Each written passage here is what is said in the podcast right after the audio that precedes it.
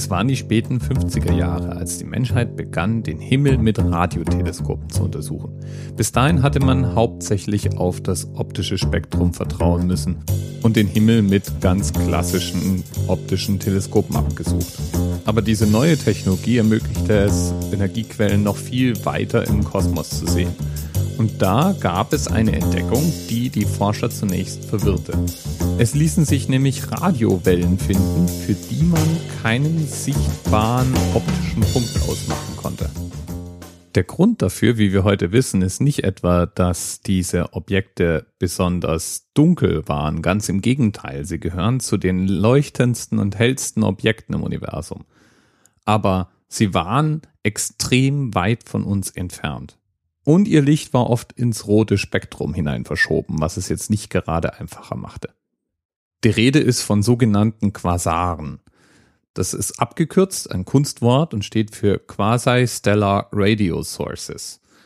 Also Quellen von Radiostrahlung, die bei näherer Betrachtung mit Sternen verwechselt werden können. Der Name sagt es aber auch, richtige Sterne sind es eigentlich nicht. Trotzdem hat man sie gerade am Anfang zunächst für Sterne gehalten, weil sie nämlich sehr konzentriert erschienen und das Licht eben nicht weit verteilt wie bei Galaxien, sondern von einem Punkt zu kommen schien. Dabei war ihr Lichtspektrum aber völlig anders als bei normalen Sternen und damit war irgendwie auch klar, dass es vielleicht nicht so richtig mit normalen Sternen vergleichbare Objekte waren. Daher auch der Name Quasi-Stellar. Und damit du es irgendwo einordnen kannst. Die Helligkeit dieser Objekte war nicht nur so ein bisschen heller, als man es normalerweise gewöhnt war. Die elektromagnetische Energie, die diese Quasare von sich geben, entspricht ungefähr dem hundertfachen unserer Milchstraße. Diese Rotverschiebung kommt in erster Linie durch die Eigenbewegung und die große Entfernung der Quasare zur Erde zustande. Man geht davon aus, dass Quasare im Zentrum von sehr, sehr jungen Galaxien zu finden sind. Und die sieht man dann auch eigentlich nicht. Denn diese Quasare überstrahlen die sie umgebenden Galaxien um ein Vielfaches. Und dieser Quasar, der ist auch nicht nur einfach ein Objekt. Im Grunde ist das ein ganzes System.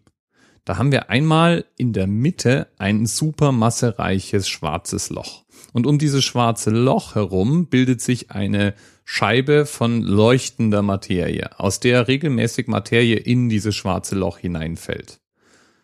Diese leuchtende Scheibe an Materie ist das, was man auch sieht, plus der sogenannte Jetstream.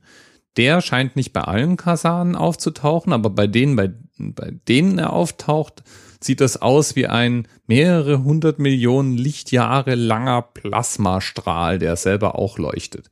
Je mehr dieser Plasmastrahl in Richtung Erde zeigt, desto heller sieht der Quasar für uns aus. Quasare kann man mit herkömmlichen Amateurteleskopen nicht wirklich am Himmel sehen. Dafür braucht es professionelles Equipment. Und Hubble hat natürlich da große Fortschritte gebracht. Von dieser Regel gibt es nur eine einzige Ausnahme. Es gibt einen Quasar mit dem klangvollen Namen 3C273 im Sternbild Jungfrau. Und der ist hell genug, um von uns aus gesehen zu werden. Für Astronomen sind Quasare ein Segen, denn durch ihre große Entfernung wirken die auf uns praktisch stationär. Durch ihre hohe Dichte wirken sie wie kleine präzise Punkte. Und weil sie so unglaublich hell elektromagnetisch strahlen, lassen sie sich hervorragend wahrnehmen. Und so gibt es ganze Kartografierungssysteme, die auf den bekannten Quasaren basieren. Inzwischen kennen wir über 200.000 dieser Objekte und haben damit den gesamten Himmel kartografiert. Und wie komme ich nun auf dieses Thema? Das ist auch ganz einfach. Vor einiger Zeit gab es eine kleine Mini-Sensation.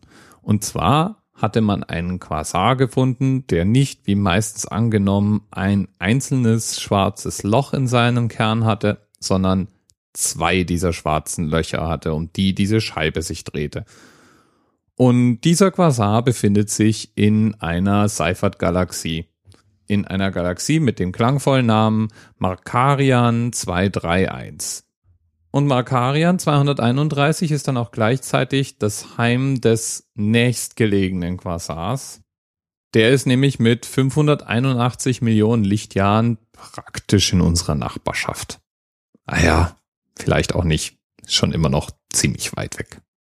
Diese zwei schwarzen Löcher in dem Kern des Quasars kommen übrigens dadurch zustande, dass diese Galaxie vor nach astronomischen Maßstäben nicht allzu langer Zeit mit einer anderen Galaxis kollidiert war und das schwarze Loch dieser anderen Galaxis von unserem Quasar hier eben eingefangen wurde und somit ein Doppelgestirn bildet. Und es war jetzt garantiert eine Aussage, bei der sich Astronomen die Haare raufen.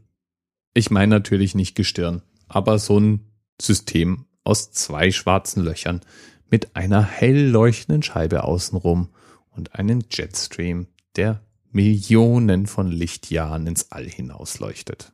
Und diese zwei schwarzen Löcher, die da drin hängen, die sind auch nicht ohne. Das eine schwarze Loch wird auf ungefähr der 150 Millionenfachen Masse unserer Sonne geschätzt. Und das andere ist dagegen relativ klein. Das hat nämlich nur 4 Millionen Sonnenmassen.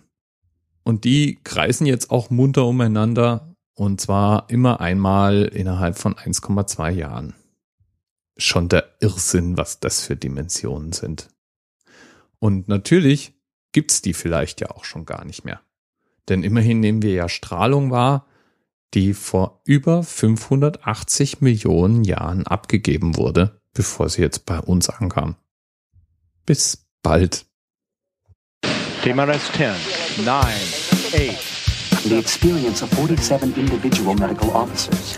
Was hier über die Geheimzahl der Illuminaten steht. Und die 23. Und die 5. Wieso die 5? Die 5 ist die Quersumme von der 23.